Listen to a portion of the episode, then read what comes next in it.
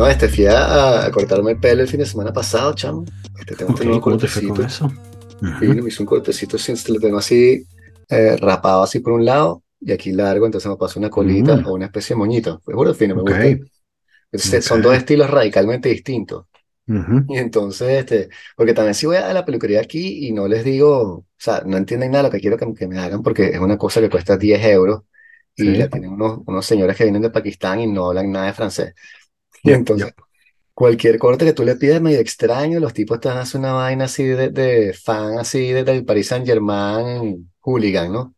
Así con lo que te va a decir Neymar, así por un lado. ujú, Entonces, este, prefiero ir y decir una cosa simple, entonces no, agarro la vaina aquí. Y, este, y después vi un pana, y o sea, al final reunión y tal, no, no es que lo vi, lo crucé y tenía así como el moñito recogido arriba, y estoy pasando y tal, epa, dijiste este pana. Entonces yo, epa, y entonces el carajo me dice, hola, ¿cómo estás? Así como que no me reconoció, ¿no? Y yo, que verga, este ¿Qué carajo me tal? reconoció. Y otra gente tardaba así como que se me veía como que, este, eh, ahí está Vicente, esa, como que yo, ok. Y después fíjate, otra reunión me lo crucé también y tenía el pelo suelto, lo tenía así normal. Mm, Y entonces el carajo me, me dice, Marico Vicente, ¿cómo estás, weón? Tiempo sin verte. mm. Así que, sí, Estefan, tiempo sin verte. ¿Dónde has estado? Yo, "Ok, no, no sé, no aquí. Unos días antes de venirme para acá, hace 11 años, eh, también fui a la, a la peluquería de la esquina, ahí en Barcelona, de la calle de atrás. Ah, Quedaba en Padilla con no sé qué cosa. Y este, mm, y porque claro, yo me corto el pelo, pero como venía a un trabajo serio, entonces dije, déjame ir con un profesional. Exacto. En esta barbería en la que me van a cobrar 7 euros por el corte.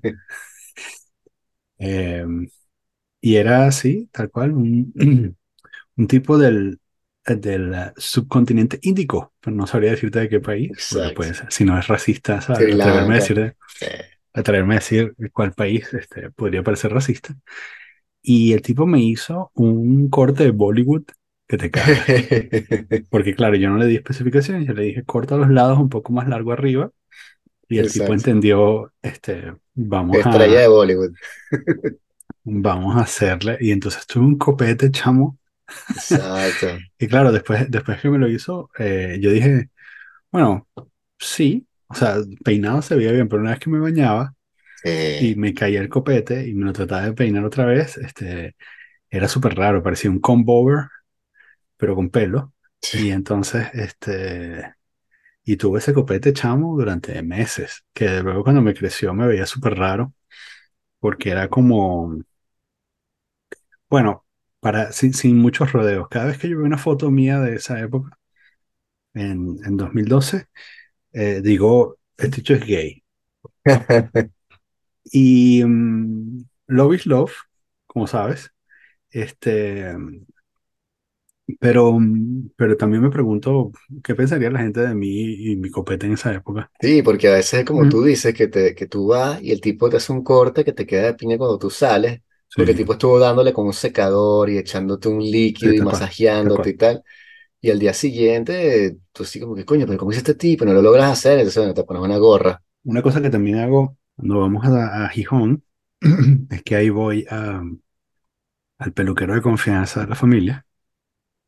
eh, y es, es un plan genial porque, bueno, va, va toda la familia y nos hace un, un descuento familiar, ¿no? Este, en que hay que peluquear a seis personas.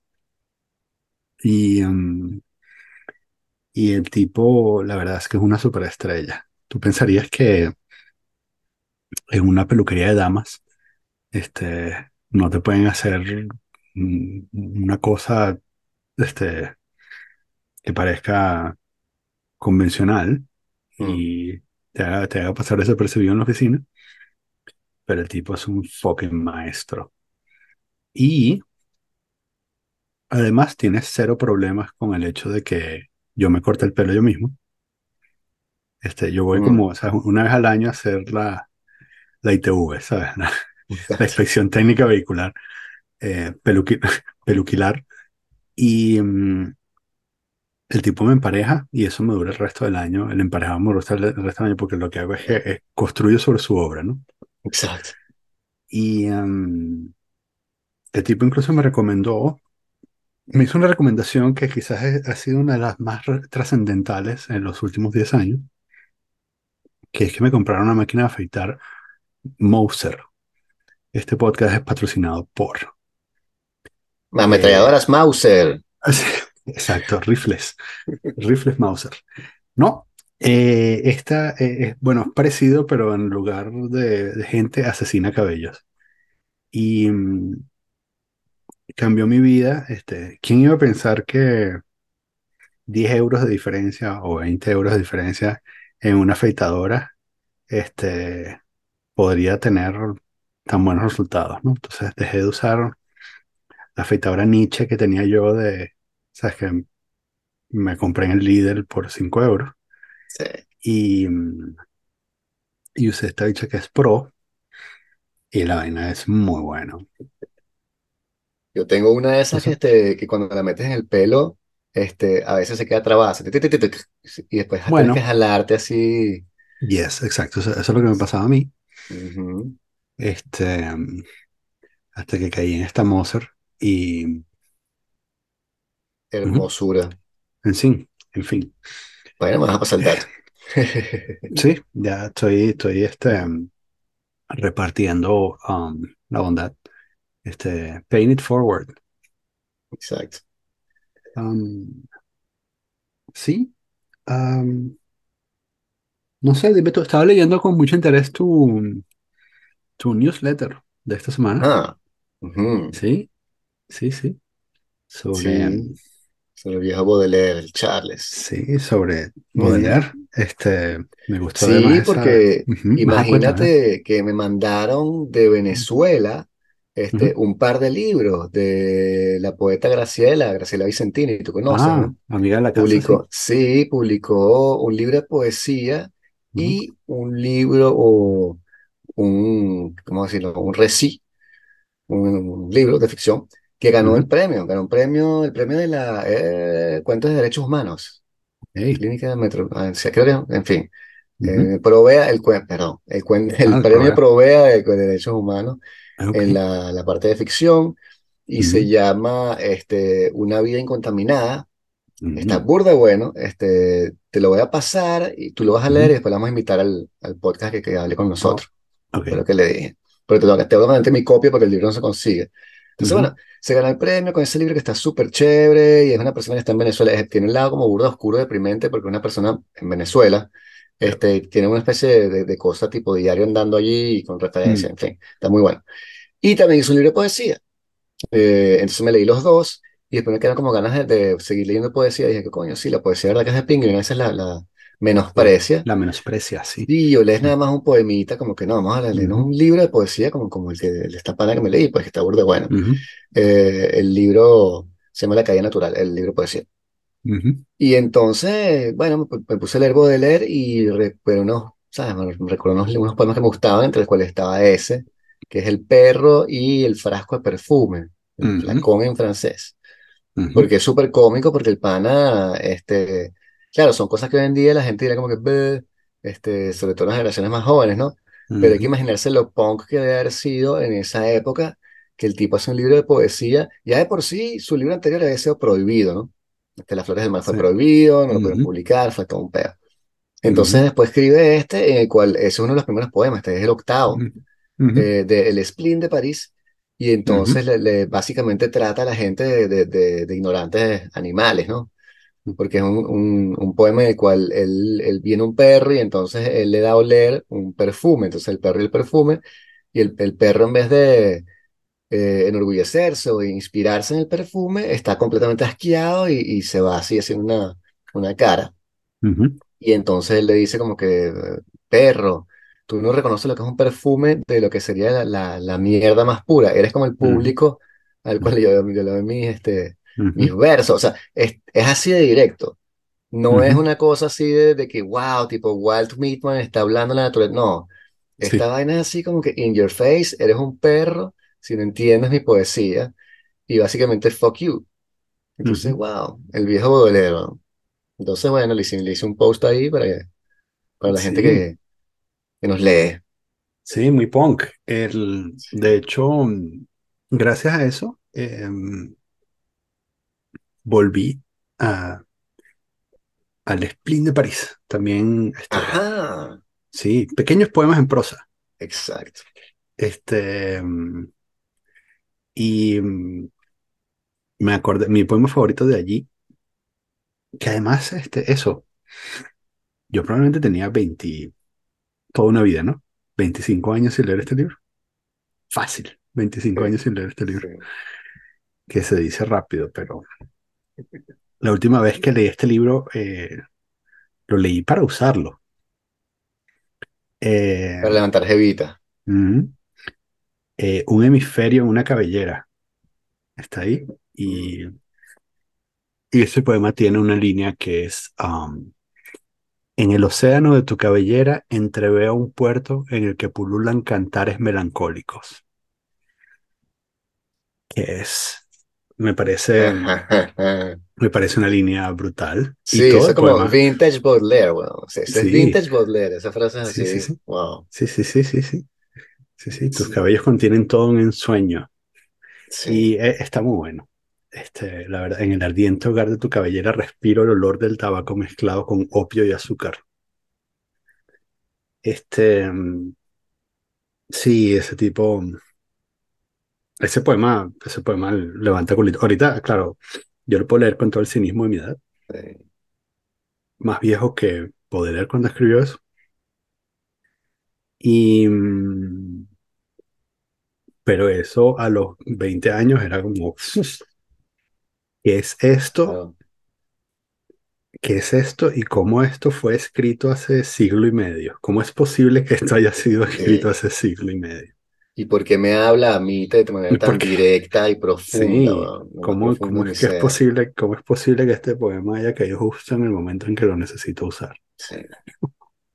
Sí, yo Las Flores del Mal, este, me volvía loco Mm, ese libro, o sea, un, un momento en el cual tenía que como que aprenderme los poemas de memoria y releerlos porque no perdían la, su, su fuerza. Entonces Sí. los leía, los releía y seguían siendo mágicos hasta que llegaba un punto que, ah, pasa el otro, y entonces pude como avanzar la página porque Mm, eran todos impresionantes. Este, había uno que no me acuerdo el título del poema, pero este, era el que más me fascinaba porque a mí siempre me encantó la- el trato del, del, del tiempo y de la, la vida y la decadencia y la muerte, ese tipo de cosas, ujú, ¿no? Poeta al fin. Y entonces el poema dice, me lo aprendí fue en francés, entonces lo voy traduciendo pelo a pelo, pero dice mm, este, eh, oh douleur, le temps nous mange la vie. Oh dolor, el tiempo nos come la vida. ujú, Eh, el obscur ennemi qui nous ronge le cœur y el oscuro enemigo que nos roba el corazón, de sang que nous perdons, de la sangre que perdemos, se ujú. fortifie, se fortifica.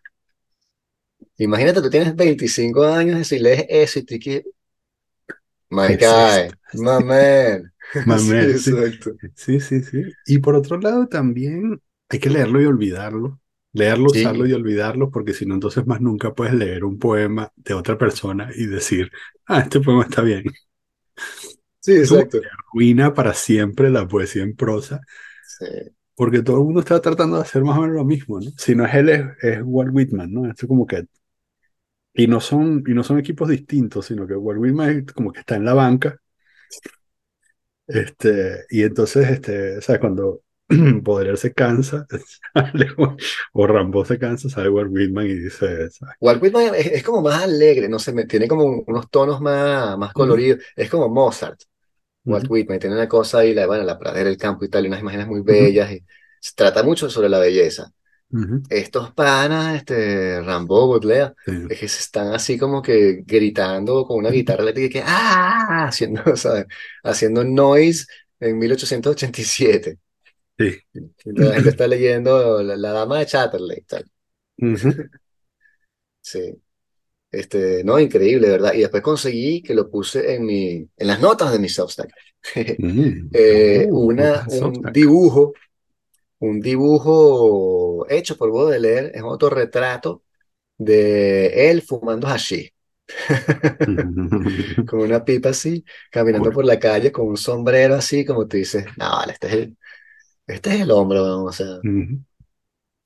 También te imaginas en esa época este, que las estrellas de rock, eso, era la gente que de pronto hacía teatro o escribía o te, hacía cosas así que hoy en día son como caducas y han caído, caído en, desu- en desuso. Ujú. Pero en esa época te imaginas un compositor así de, de ópera en Italia en el siglo XVIII.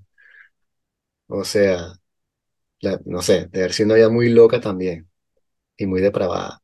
Hay gente que te escribe cuando te, te responde tus tu newsletter. No, mi, no, mi Substack es así completamente autista. Como- es como Si yo escribo, nadie responde, pero está bien, Ujú. pero leo también las notas de los demás. Y yo lo uso así como para poner vainas ahí para, para después volverlas a conseguir. Ok. Sí, ¿Y y, por, y así no tengo que interactuar con nadie, mejor. claro, ¿y por qué eso y no el blog? ¿Por qué no poner la nota en el blog? Porque es una notica, o sea, una cosa muy chiquita. Y también es como personal, no quiero tampoco, o sea, capaz que la gente, ah, o el fondo, así, ¿qué quieres decir por ahí? No, que la diga. Digo que me gustó y ya. Y poner, ¿sabes? mm, Comentarios, artículos, cosas así, pues yo tengo mi- mis notas ahí, que bueno, pero sabes, si lo escribes ellos vendrán, no sé. sí, sí, supuestamente. Sí, Substack tiene su cosa, pero es muy, eh, o sea, funciona mucho con gente que ya está establecida. Ves que tiene mucha Ujú. interacción y, y los contenidos son buenos, pero no he conseguido muchos autores así pequeños, pues. Mm, que, que quieras seguir tampoco. Porque también la gente que tú sigues escribe artículos como de tres páginas. Entonces ya ujú. tú sigues como que a 10 personas es más que suficiente. O sea, no vas a leer ni siquiera todo lo que ellos publican. Ya. Sí. Y fue ahí en un Substack que conseguí eso, la noticia de la película que volví. Ok. Volvieron a hacer Conan el Bárbaro. Y vi que me Pero, pasaste algo, ¿no? pero, En se llama Conan con dos Conan. Ok. N Uf. y es una película francesa Mm, eh, feminista en la cual Conan es una mujer y está filmada en mm, blanco y negro. Y cuando ves el mm, tráiler, parece como cine, cineteatro que están como sobreactuando y así como parados haciendo Shakespeare y con unas mm. espadas y los truenos se ven falsos. Y, Ah, y sí, y entonces yo dije, ¿qué es? O sea, no, no entendí.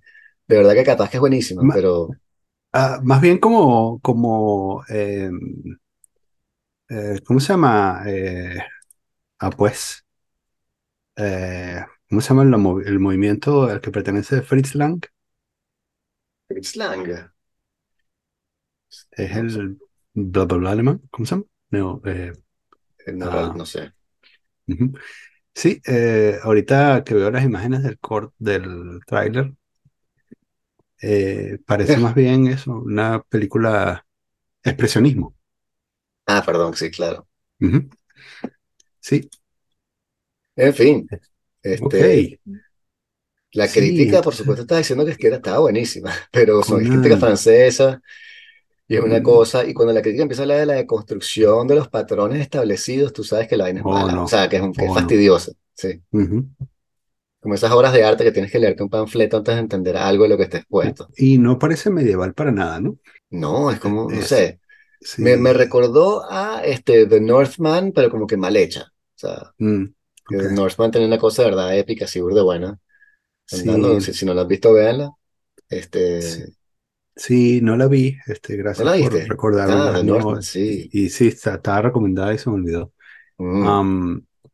Y sabes que acabo de terminar de, además que viene de anillo al dedo, como anillo al dedo, porque mm, acabo de terminar otro episodio de seis horas de Hardcore History. En serio, te iba a decir, ok. Sí, ¿Estás abonado o este, te lo compraste o qué? no, no, eh, de los gratis, de los que publica. Ok.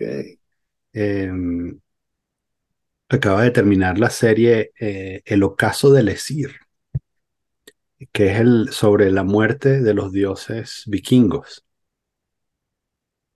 Este, son, el primero dura cinco horas o algo así, el segundo Wow. dura seis horas. Este, particularmente difícil de seguir consi- porque, porque, este, Con niños. no, sin niño, obviamente, si no, no voy a escuchar un podcast sobre, sobre los, los ataques vikingos vikingos. a Inglaterra, este, con niños, pero sí que, mm, particularmente difícil de, de seguir porque, porque todos los vikingos se llaman igual, ¿no? Claro, Eh, eh, eh, Rolf, eh, sí. Olaf, este, y entonces es, peludo de seguir, pero está bastante bien, súper bien hecho.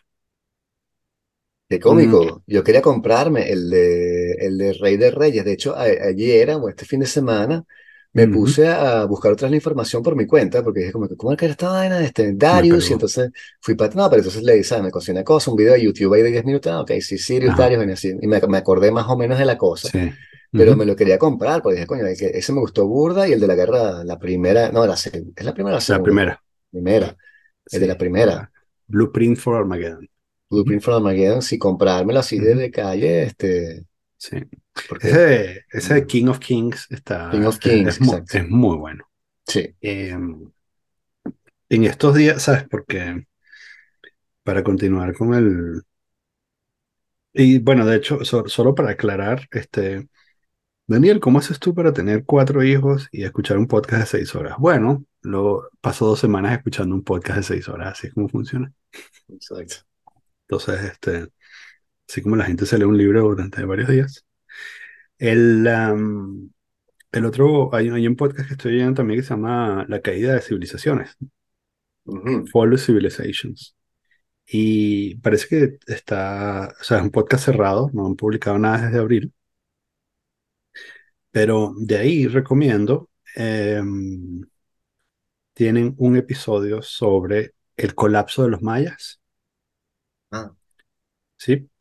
Em, tienen otro sobre los aztecas, el choque de dos mundos, y es, bueno, ese es el encuentro de dos mundos, pero el choque de dos sí, mundos.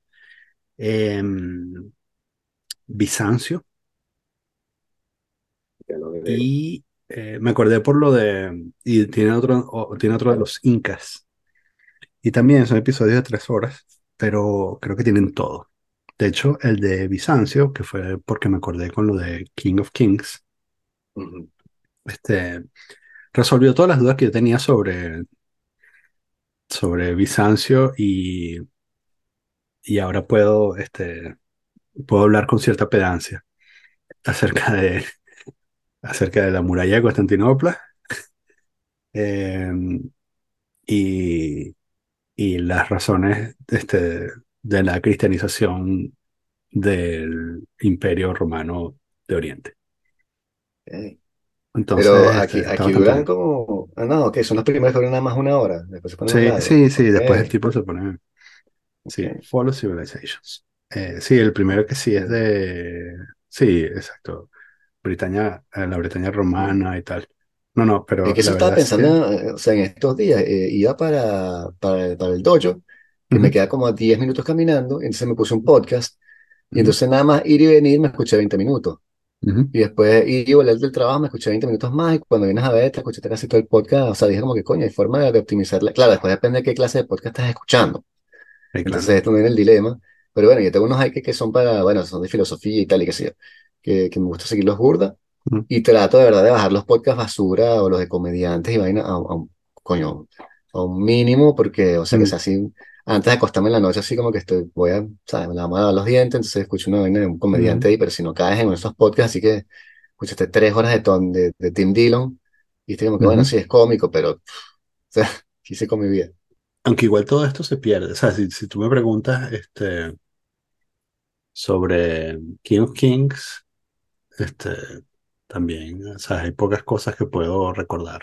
Sé que Claro, en por eso es que me puse a, investigarlo otra vez, ¿no? Me daba como la rachera. experiencia, la experiencia estética Mm, es muy buena, Sí. eh, pero si me pones a enumerar el orden de los reyes, Sí, no, sí, después me puse, me puse a ver este Alejandro, la película, ¿sabes? La, la, la película de Stone. mm, Y coño, esa película era buena y este, ¿sabes? Después de lo de King of Kings son destronados por Alejandro Magno. sí, Entonces empecé a ver la película y entonces llegó mi hija, ah, ¿qué estás viendo? No, una película grande. Entonces, bueno, ¿quieres verla conmigo? Y dije, bueno, una cosa histórica, Alejandro. Y la película mm, empieza y entonces tratan de violarse a la mamá de Alejandro y dije, no, esta película no la vamos a ver. O sea, pero eh, violencia sexual, no. Sí, eso te iba a decir que no, no, no la recuerdo particularmente child friendly, esa película. Sí, el último rey de reyes fue Muhammad Gaddafi, por cierto. ¿En qué sentido? Ese era uno de sus títulos. Ah, ok. Inventó, claro. Se asoció Wow. ilegítimamente. Tanto como inventó Sí, exacto. este autoproclamado heredero de Sí, las de, las todas las tribus nómadas del norte del Sahel. Sí, hay una, una novela burda buena de Yasmina Cadrá ¿Mm? Sobre eh, los últimos días de Gaddafi, que me la leí, pues estaba nominada también a un premio, me pareció rechísima. Y está bien de pinga porque la escribe como en primera persona. Entonces dice ujú, yo, el general, yo, el tal. Y va, va por toda su vida, te explica como la vida del tipo. Y hay una parte, y después yo, yo le busqué y que eso no puede ser verdad. Este, el carajo parece que lo discriminaban un poco, no me acuerdo por qué, mm, pero tenía una novia y el papá no quería dejarlo ver a la novia, creo que era porque era un militar muy bajo y entonces decía eso, pero era, porque- era como racista. Ujú, Y el tipo le dice, tú vas a ver y tal, y qué sé yo. Y después que da el mm, golpe de estado, se va otra vez a casa del tipo, este, se lleva a la jeva y creo que lo mata a él, bueno. mm. Y entonces, wow, era muy extravagante, digamos, por lo menos. La guardia amazónica. Ah, sí, claro. Que- pero también es como los detritos de, de- de otra época, los remanentes de una época en la que los hombres eran hombres y las mujeres eran maltratadas. Sí, Los 70 antes de la corrección política, ¿no? Eh, vamos a tener, vamos a tener una guardia de- sí. solo compuesta por mujeres, por modelos. De hecho, releyendo a Baudelaire, no para hablar del tema, pero Mm, este, me pregunté qué pensarían mis amigas leyendo, eh, leyéndolo hoy, porque de verdad, por lo menos en eso, en los poemas en el Spring de París, tiene como unas imágenes también en, en el pie de página te explicaban que su, ¿sabes? Tiene imágenes como la, la mujer negativa, la histérica, este, y que, que están todas locas, están todas enfermas. sí, ujú, Y a pesar de que tienes que entender que es un poema y que lo estás escribiendo con cierto concepto, me imagino que si lo tratamos muy literalmente, puede caerte mal y decir, wow, está insultando a la mujer y que no, está describiendo un arquetipo de una cierta persona en la sociedad y él no es él, en fin. Pero podrías meterte en problemas, me parecía. Sí, em, bueno, pero es eso, ¿no? El pasado es otro país. Eso lo dice alguien. Yo me Em, pregunto, después de la debacle de la película esta de Marvels, que son unas mujeres ahí que no sirvió, este, ¿qué van a hacer? O sea, ¿van a volver a poner bichos papeados en las películas para que la gente vaya al cine? ¿O cuál es el, cuál va a ser el plan? O, porque creo que llegamos a un punto como peak woke, por lo menos en las producciones, ¿no? Y va a haber como una vuelta del, del, del péndulo, pero no sé. mm. Pero, ¿tú crees que sea, o sea, lo puedes adjudicar al wokismo o sencillamente que es malo y ya?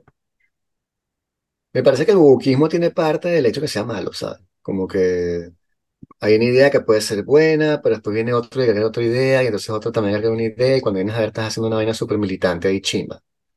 En vez de Mm, avanzar de verdad discursos feministas que los puedes tener y puedes hacer películas este, con protagonistas mujeres que, que nos encantan a todos, este, y sin embargo, como que pu- empujan demasiado el, el sobre, como dicen los gringos.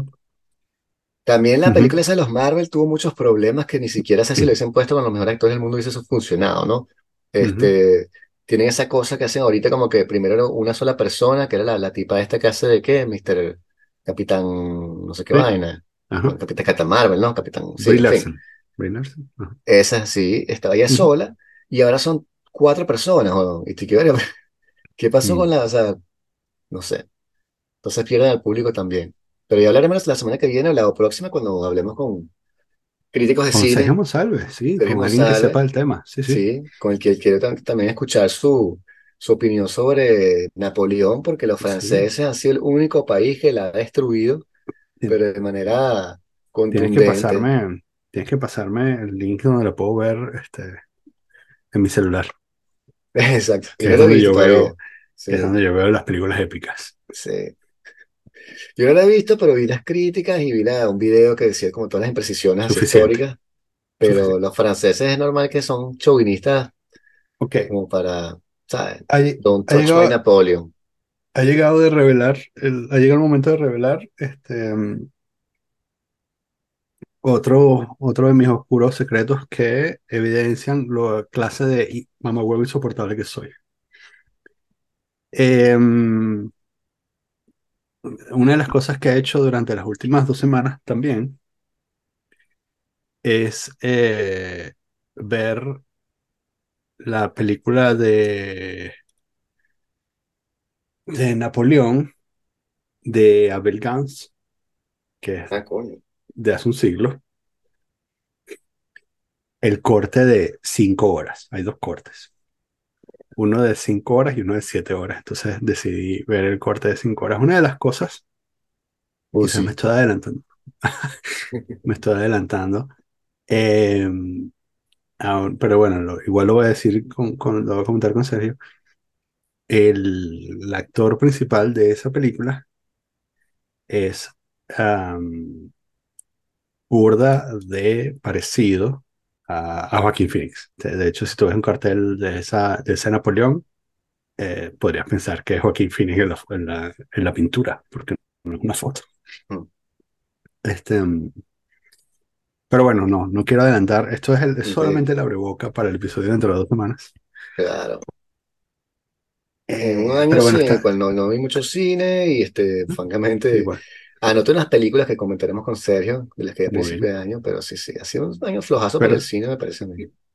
Pero sí, está, eh, solo para que sepan y se, se quieren pegar en esa, está, está libre por ahí en, en archive.org. Napoleón de YouTube. 1927. Ok, ¡Ah! claro. Fue que está en YouTube. Ok. Sí, la Ah, verdad es que, la verdad es que no lo, no lo busqué en YouTube. Em, sí. sí, entonces, em, que además yo creo que es una de esas, um, tú sabes que yo eh, he asumido como europeo adoptado que em, una de mis responsabilidades en la vida es, em, es entender eh, lo más posible que pueda a Napoleón, porque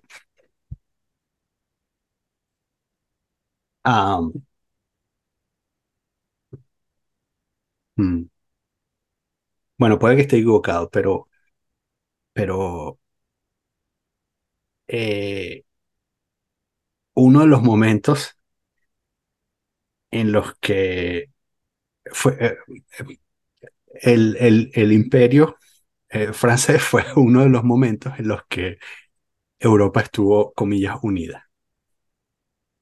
Y entonces eh, yo creo que uno puede trazar una línea de, mm, de la Unión Europea al imperio francés, obviando ciertas cosas, este, y todas esas ah, colonizaciones de alguna manera sirvieron para allanar el terreno a, a esta idea de que los europeos no tienen que matarse todo el tiempo. O sea que luego de casi dos siglos, este, que han decidido tener un espacio de, no sé, 70 años, 80 años en los que no se matan, eh, es producto de estas conquistas continentales como las de Napoleón. Y Hitler, Pero cuando, cuando fueron esos 70 años, o sea, la, la, la, la guerra de Milosevic y tal, y de Ucrania, eso no. Tú dices conflicto intergrande. bueno, pero estás hablando de países a los que nadie le importa. Exacto. Alemania no estaba en guerra, eso es lo que importa. Yo estoy hablando de los países que vale la pena, pero Cuando Alemania sabes, se mete en la guerra, si llegamos a el, expandir la- el el conflicto sobre colapso, los palestinos, cuando ¿a Alemania se mete, gana.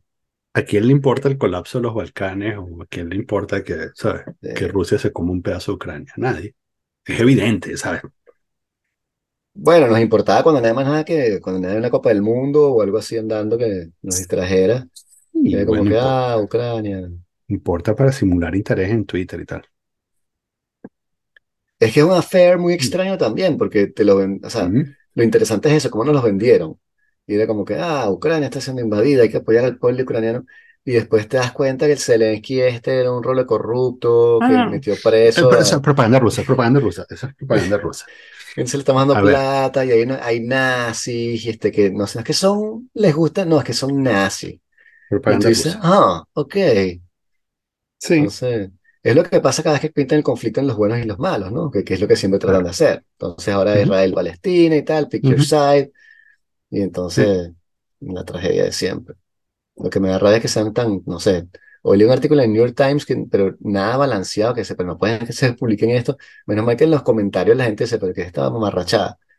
Eh, pero estoy cansado de eso, pues estoy cansado de, de, de la gente, ¿sabes? De, de los cuentos así de tipo Ben Shapiro, así como que, bueno, pero eh, está este pueblo pacífico aquí que se llama Israel y no hicimos nada y entonces nos vienen y nos caen encima, que sí, que verga, pero ya va, mm, wow, en fin, no quería hablar de eso, pero ya, eso es todo lo que sí, es un conflicto muy complejo para tener una opinión. Sí, Sin exacto. embargo,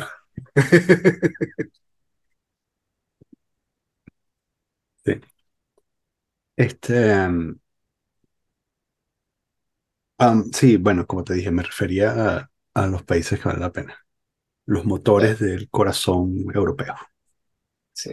Bueno, Sí, lo, sí, porque el motor ahorita es más como Alemania, se diría, sí, o sea, en la parte económica y hasta tecnológica, Alemania está más en la punta que Francia sigue teniendo que alguna influencia, bueno, tiene el French touch, eso sigue pues, siendo algo que Francia exporta, pero a nivel de las ideas, o sea, ha caído muy, muy bajo, o sea, los pensadores ahora están todos en Estados Unidos, ¿no? Los que, bueno, está Harari y gente así, pero también mm, están para, para Estados Unidos, ¿no? O sea, los que, los que Alemania, ¿no? cuentan, bueno, no sé, me parece que los que, los que toman las decisiones así, de dónde va la conversación, están como allá, Mm, Sí, lamentablemente. eh, bueno, es verdad, puede ser, sí. Em, por cierto, eh, otra, mm, otra recomendación que te tengo por ahí es, eh, he estado viendo últimamente el, la radio televisión suiza tiene una serie de mm, entrevistas a filósofos, Ajá, sí, en YouTube. Está en, si buscas a, ya te lo voy a pasar, eh, RTS Culture, ok. em, ¿Pero filósofos vivos o...? Sí, vivos. Ok. Y entonces eh, eh, está en alemán. Lo único es el pequeño detalle, las Oye, entrevistas están en alemán, pero los subtítulos eh, son bastante buenos. Entonces puedes encender los subtítulos y, y sí, y, y sí. La verdad es que he visto varias, varias eh, entrevistas ahí muy buenas. ah, ¿a quién, Ujú, por ejemplo? O ujú. sea, ¿que- ¿sobre qué tema? Sobre, mm, mm, déjame, déjame tratar de recordar qué fue lo último que. Exacto. La Eh, fenomenología del espíritu en la transición eidética de No, Husserl. sí, sí, más o menos eso, más o menos eso. Este, no, eh, vi una sobre, mm, sobre wokismo, am, con un, con un filósofo alemán, creo. Este, ya te voy a Ah, decir, déjame, imagínate, bueno, esto lo voy a cortar cuando esté en vivo, no se preocupen, que no van a escuchar nada de esto eh, cuando salga esto el domingo. eh, si lo Um, están viendo ahora, sorry. sí, si lo están viendo ahora, sorry. Eh, Backstage. backstage, sí, producción tiene que ayudarme. Am, a ver, woke, Sí, este pana se llama Gunther. Gunther, sí, exacto, exactamente. Eh, woke, safe space y compañía. Glosario de términos de lucha de Mm, Hanno Sauer. Hanno Sauer. Está muy bien porque es, es literalmente eso, un glosario de eh, los términos ah, utilizado. utilizados en, el, en las luchas woke. Y por supuesto lo que más me gusta es que está predigerido por la mente de un europeo. Entonces, Claro. eso, eso ayuda a, de alguna manera a aterrar ciertos conceptos, ¿no? Eh, con una mirada crítica. Eh, me gusta el de aliado. No, él es un aliado. aliados, sí, aliados, sí, Ally. exactamente. Sí. Sí. Sí, entonces este, hay salvación. Ese mismo canal, cual recomiendo también, este, el otro día vi una, peli- una, una entrevista relativamente vieja a Varoufakis, que nunca decepciona. ¿Cómo le va con la Este, moto y eso? sí. Y, em, y también, sí, bueno, en fin, o sea, está, está bueno. Tiene, tiene buenas, tiene buenas entrevistas. Altamente recomendado.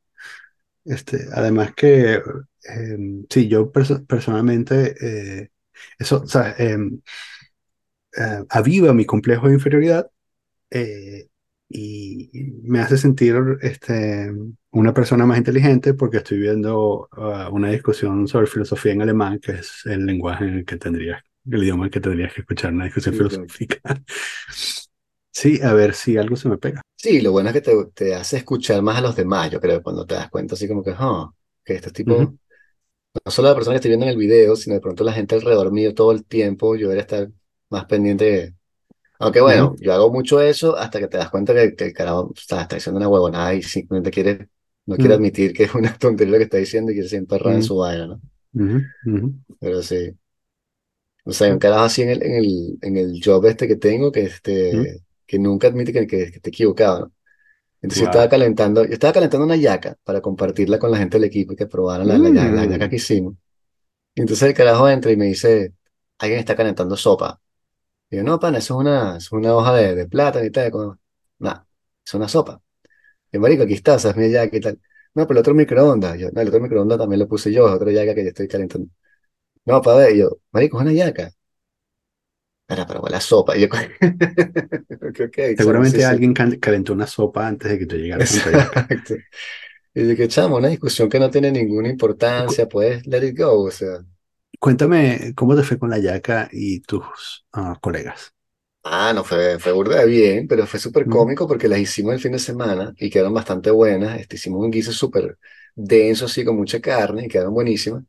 Y entonces trae la hallaca y típico como son los, los franceses o cualquier persona, la prueba, ah, está interesante, coño, qué bien.